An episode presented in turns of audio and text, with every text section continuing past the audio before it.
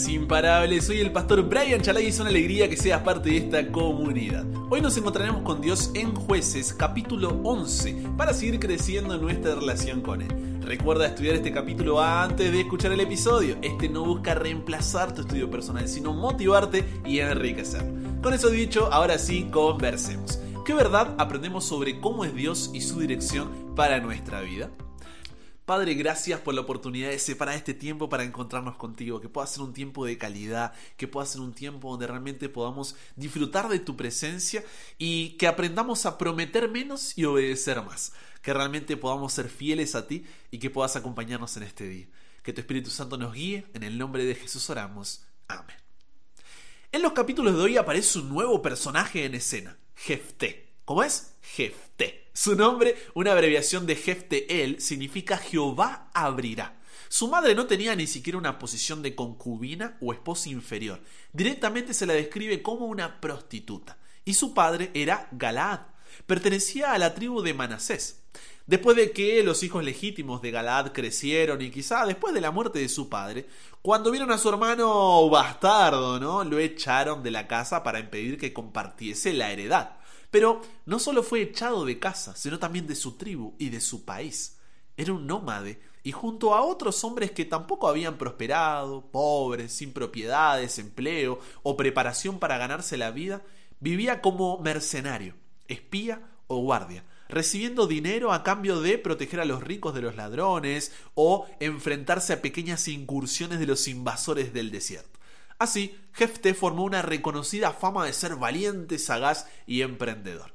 Ahora que conocemos el currículum de nuestro personaje principal, su hoja de vida, Jueces capítulo 11, versículo 4, dice que los amonitas hicieron guerra contra Israel. Ante esto, los ancianos, que eran los jefes de familias y de clanes, fueron a buscar a quién? A Jefté para que los lidere en esta batalla estaban dispuestos a, entre comillas, darle la bienvenida mientras durara la guerra. Este, si bien en mayor escala, sería otro de sus trabajos como mercenario. Ante esta invitación, Jefté dice: ¡Ah! Mirá quién volvió. Vuelve el perro con el rabo entre las piernas, ¿no? Y juez capítulo 11, versículo 7, nos da detalles de su reacción. Dice: Si tanto me odiaban ustedes, que hasta me echaron de la casa de mi padre, ¿por qué ahora que están en problemas me vienen a buscar? La respuesta de los ancianos en jueces capítulo 11, versículos 8 al 11 fue, por esta misma causa volvemos ahora a ti, para que vengas con nosotros y pelees contra los hijos de Amón, y seas caudillo de todos los que moramos en Galaad. Entonces, con esto ellos reconocían que no lo habían tratado correctamente y querían reparar su mala acción. Y como incentivo, si Jefté vencía, no sería solamente su jefe militar, sino el caudillo de todos los clanes de Galaad. Estaría por encima en autoridad de los propios ancianos, teniendo también autoridad civil. Entonces Jefté, obviamente, entre ser un mercenario del desierto y ser un caudillo de los clanes de Galaad, aceptó la oferta. ¿Cuál era la razón de los amonitas para querer guerrear contra Israel? El rey de Amón quería la tierra de Galaad, que está entre el río Arnón y el río Jabot, que según él pertenecía a los amonitas, o sea, estaba reclamando su, comillas, tierra. Entonces, si ellos cedían a su petición, la paz estaría asegurada. Ante esto, con diplomacia, Jefté le da tres razones por las cuales esto no se iría así, para que deje de hacerse loco, como solemos decir, ¿no? La primera razón es el derecho de la conquista directa no en lucha contra Amón, sino contra los amorreos. Si retrocedemos a Deuteronomio capítulo 2 versículos 9 y 19, vemos que a los israelitas se les había prohibido guerrear contra los moabitas y amonitas. Así que rodearon el territorio y entraron en el territorio de Seón, rey de los amorreos. Si bien es cierto que Seón había quitado ese territorio a Moab y Amón, como menciona números 21, 21 al 30, y Josué 13:25, ese era un asunto con el cual los israelitas no tenían nada que ver. Cuando conquistaron ese territorio, era de Seón, no era de Moab y no era de Amón.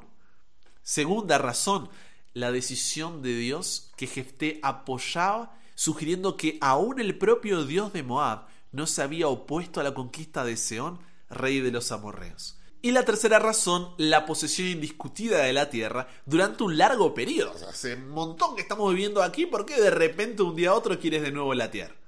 A pesar de que Israel buscó la paz, Jueces capítulo 11, versículo 28, nos dice que el rey de Amón no atendió a las razones que Jefté le envió. Así que Jefté recorrió Galaad y todo el territorio de Manasés, reclutando tropas y animándolos para resistir a los amonitas. Y es en ese contexto que llegamos a uno de esos pasajes bíblicos difíciles de tragar. Así que ten un vasito de agua ahí porque vamos a ir masticando juntos para entender lo que sucede aquí. En la excitación de la guerra que estaba cerca, Jueces capítulo 11, versículos 30 y 31, nos dice que Jefté hizo voto a Jehová diciendo, si entregares a los amonitas en mis manos, cualquiera que saliere de las puertas de mi casa a recibirme, cuando regrese victorioso de los amonitas, será de Jehová y lo ofreceré en holocausto. Es importante que, al ver lo que sucedió, evitemos intentar armonizar las declaraciones bíblicas con nuestros propios conceptos, sino buscar conocer más a Dios y su voluntad para nuestra vida en medio de ese relato. ¿Ok? Entonces, lo que hizo Jefté aquí es un voto. La literatura de las naciones de la antigüedad muestra que era normal para los antiguos hacer votos a sus dioses. El voto de Jefté fue hecho bajo la presión de las circunstancias donde literalmente su futuro estaba por definirse. Ni qué hablar del peligro que corría su vida. Por desgracia, los votos como este se hacían, por lo general, en momentos de peligro o crisis. Cuando la presión de las emociones contribuía a la formulación de promesas hechas demasiado rápido, sin pensar, con excesiva prisa. Aunque Jefté adoraba al Dios de Israel y confiaba en él para lo que tenía por delante, se había criado en un país extranjero con gente pagana. En estas naciones se ofrecían sacrificios humanos en momentos difíciles o como muestra de adoración. Por ejemplo, Segunda de Reyes, capítulo 3, versículos 26 y 27, muestra al rey de Moab sacrificando a su hijo mayor al dios Quemos como un último acto ahí desesperado para salvar a su ciudad del ataque de los israelitas o los sacrificios de niños que se hacían al dios Moloch. Pero la ley que Dios le había dado al pueblo a través de Moisés prohibía sacrificios humanos, como vemos en Levítico 18:21 y Deuteronomio 12:31. A pesar de esto, Jefté prometió que sacrificaría, ofreciendo un holocausto a cualquiera que saliere de las puertas de su casa a recibirlo cuando vuelva de la batalla. Así, ignorando lo que era correcto en apuras, prometió algo malo, desaprobado totalmente por Dios pero Jefté fue a la batalla contra los amonitas, los derrotó y sometió, conquistando más de 20 ciudades. Todo era alegría, todo era felicidad. El hijo de una prostituta que había sido echado de su casa, tribu y nación, perdiendo toda su herencia y tornándose un nómade sicario, el mejor postor, ahora era caudillo en la tierra de Galaad, por encima de los jefes de familia y clanes, de sus propios hermanos que lo habían rechazado años atrás. Pero el relato pega un giro drástico cuando en jueces capítulo 11 versículo 34 dice, entonces volvió Jefté a Mispa, a su casa, y he aquí su hija que salía a recibirle con panderos y danzas, y ella era sola, su hija única, no tenía fuera de ella hijo ni hija. ¿Recuerdas la promesa que había hecho Jefté? Que sacrificaría ofreciendo un holocausto a cualquiera que saliere de las puertas de su casa a recibirlo cuando vuelva de la batalla. Por eso jueces 11:35 dice, y cuando él vio que su hija salía a recibirlo, rompió sus vestidos diciendo, ay, hija mía, en verdad me has abatido y tú misma has venido a ser causa de mi dolor porque le he dado palabra a Jehová y no podré retractarme. El romper los vestidos era una costumbre en el pueblo de Israel para expresar gran dolor.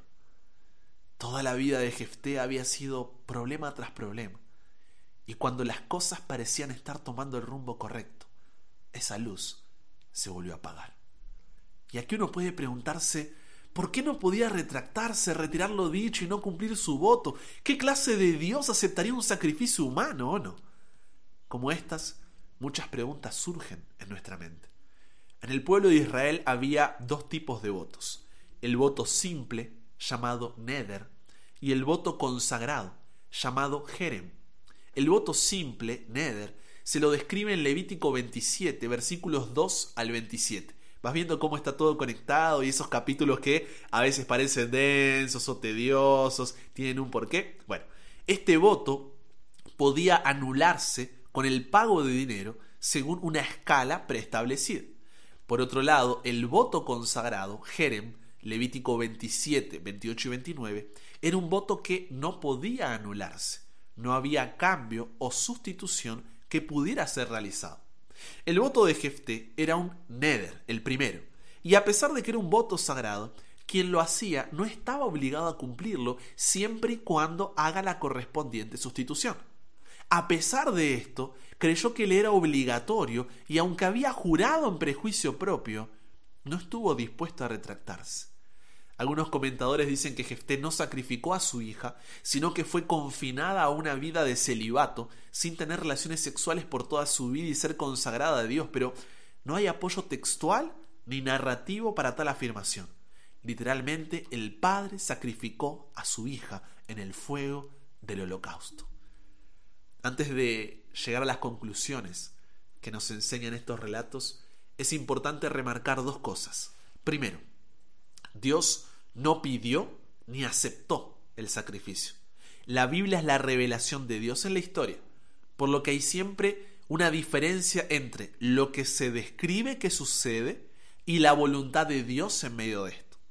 Lo que debemos hacer es identificar la voluntad de Dios en el relato y aprender de los errores del pasado. En este caso se describe lo que hizo Jefté para que veamos la influencia de las naciones paganas en el pueblo de Israel y cuánto cuidado debemos tener nosotros de no ver a Dios como otro de los dioses paganos. Lo segundo es que aunque Jefté, contrario a la aprobación de Dios, sacrificó a su hija y la ofreció en holocausto, eso no significa que la hija fue condenada y perdió su salvación. Una cosa no tiene que ver con la otra. Tanto que, aun en su distorsionada comprensión de Dios, la hija le dice en jueces 11:36, Padre mío, si le has dado palabra a Jehová, haz de mí conforme a lo que prometiste, ya que Jehová ha hecho venganza en tus enemigos, los hijos de Amón. Con eso en claro, ¿qué aprendemos hoy? Te avisé que era un capítulo difícil de tragar. No debemos negociar con Dios en el intento de conseguir lo que nosotros queremos. Si alguien te exige que le des algo a Dios, comúnmente es dinero, propiedades, actitudes y demás, para, a cambio, recibir sus promesas, ah, ah, eso no es bíblico. Préstame tus oídos. En la Biblia, los votos se describen como una promesa que nace del corazón, como respuesta al amor de Dios, con el sincero deseo de hacer algo por Él sin pensar en la recompensa.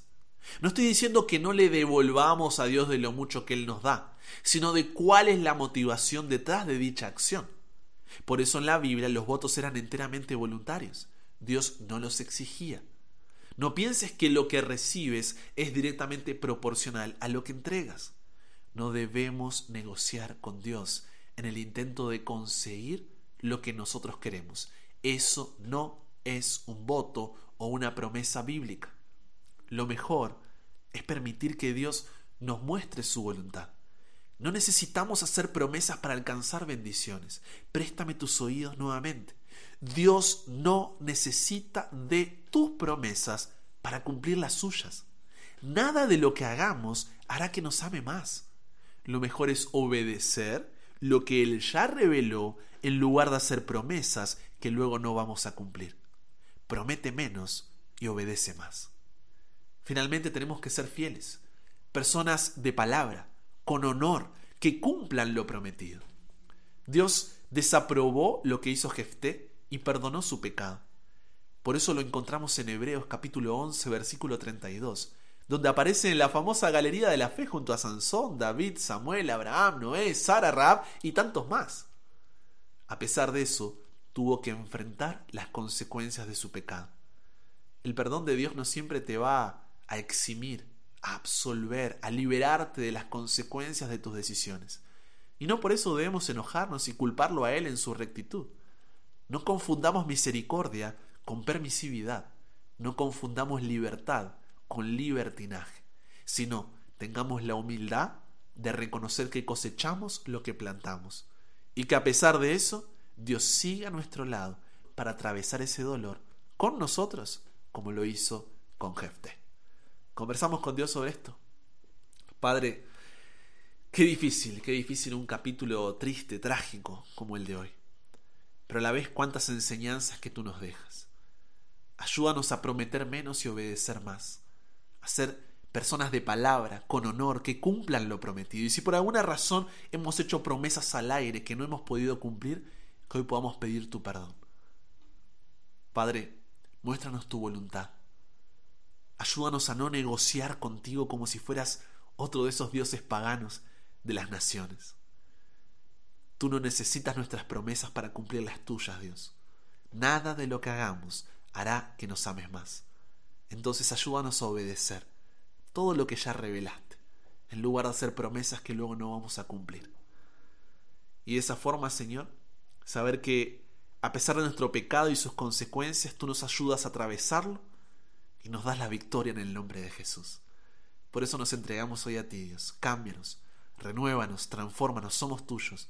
En el nombre de Jesús oramos. Amén con eso llegamos al final. Comparte con otros lo que aprendiste hoy. Súmate a la comunidad en WhatsApp totalmente gratis si todavía no lo has hecho para recibir una notificación en tu celular cada mañana, escuchar los episodios sin conexión, tener material extra, hacer tus preguntas, acceder a contenido exclusivo y te espero en el siguiente, ¿eh? para que nunca pares de aprender y nunca pares de crecer. ¿Por qué? Porque hasta el cielo no paramos.